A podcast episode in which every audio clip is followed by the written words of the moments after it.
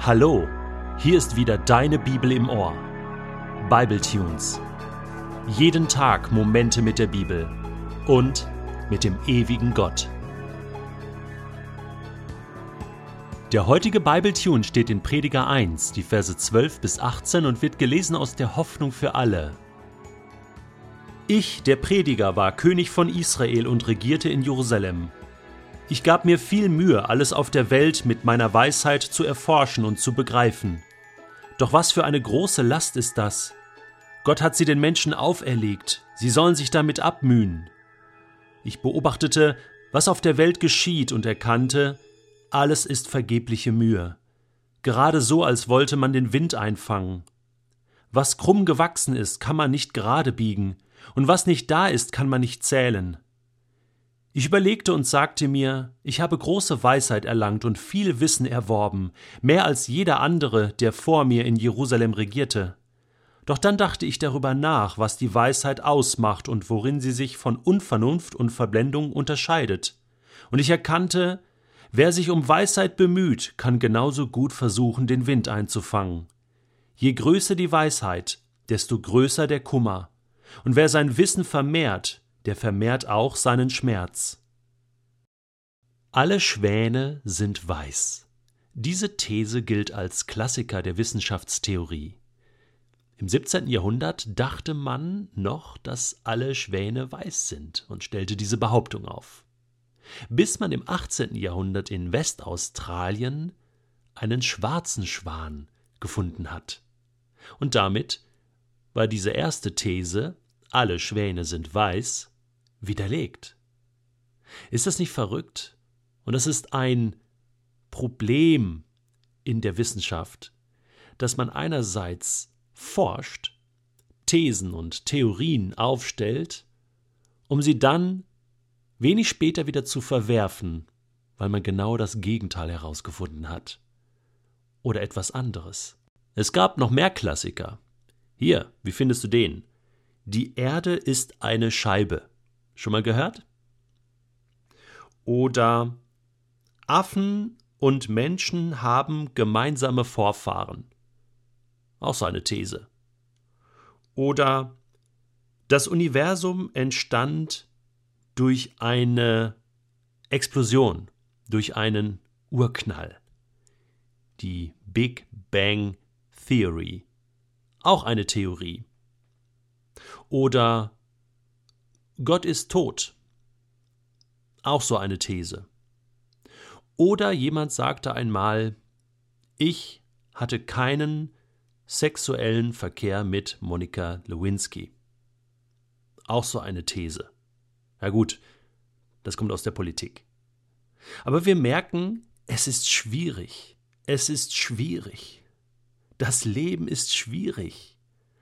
Alles Leben ist Problemlösen sagte Karl Popper schon in seinem gleichnamigen Buch, wo er sich darüber Gedanken macht, hey, wie, wie betreiben wir eigentlich Wissenschaft? Wie forschen wir eigentlich? Wie entdecken wir eigentlich das Leben? Und woher wissen wir, was richtig ist und was falsch ist? Vielleicht sind unsere Forschungsinstrumente ja nicht richtig.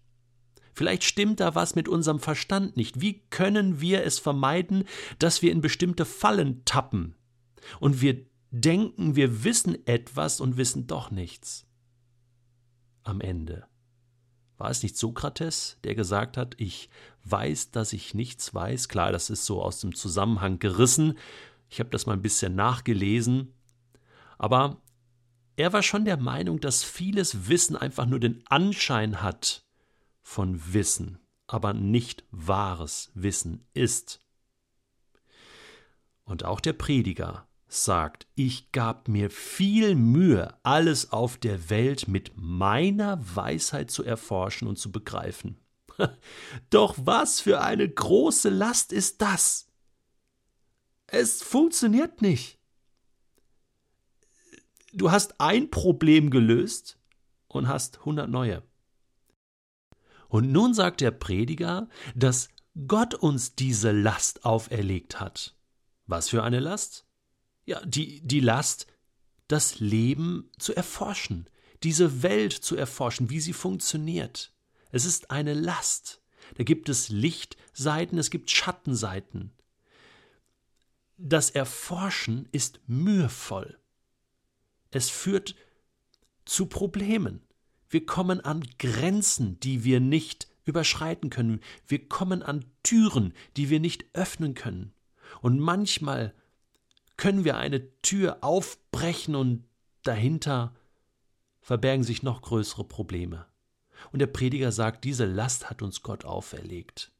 Ich werde erinnert an das, was Gott damals dem Adam gesagt hat, dem ersten Menschen. Er sagt zu ihm, Deiner Frau zuliebe hast du mein Verbot missachtet. 1. Mose 3 steht das. Deshalb soll der Ackerboden verflucht sein. Der Ackerboden steht eigentlich für die Arbeit des Menschen.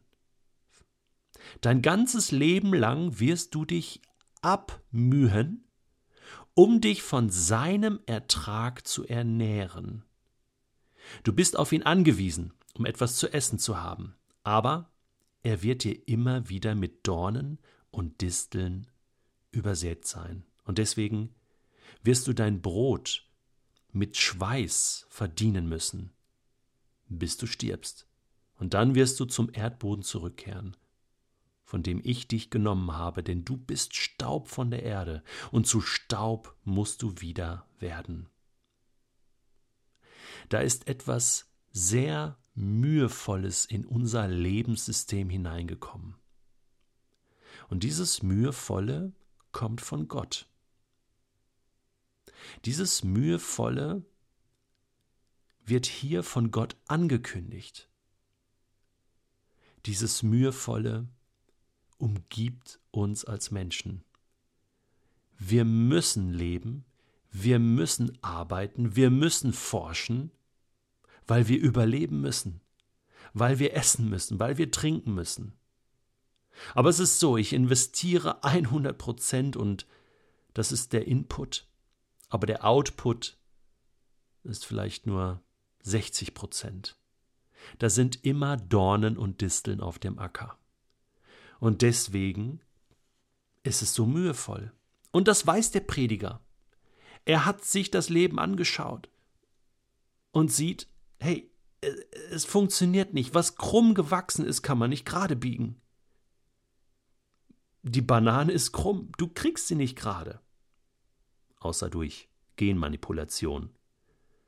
Und was nicht da ist, kann man nicht zählen. Wo nichts ist, kann auch nichts werden. So sagen wir heute. Und wir können bestimmte Naturgesetze, bestimmte Prinzipien in dieser Welt nicht außer Kraft setzen. Vielleicht liegt das Problem ja beim Menschen selbst. Vielleicht. In diesem Ich gab mir viel Mühe. Ich erforschte, ich versuchte zu begreifen, mit meiner Weisheit, mit, mit meiner Mühe. Ich wollte. Und je größer meine Weisheit, desto größer der Kummer. Und je größer mein Wissen, desto größer der Schmerz. Vielleicht gibt es da ja einen Fehler im System. Und wenn es einen Fehler gibt, was genau ist das für einer? Ich denke, der Prediger will uns genau auf diese Spur führen.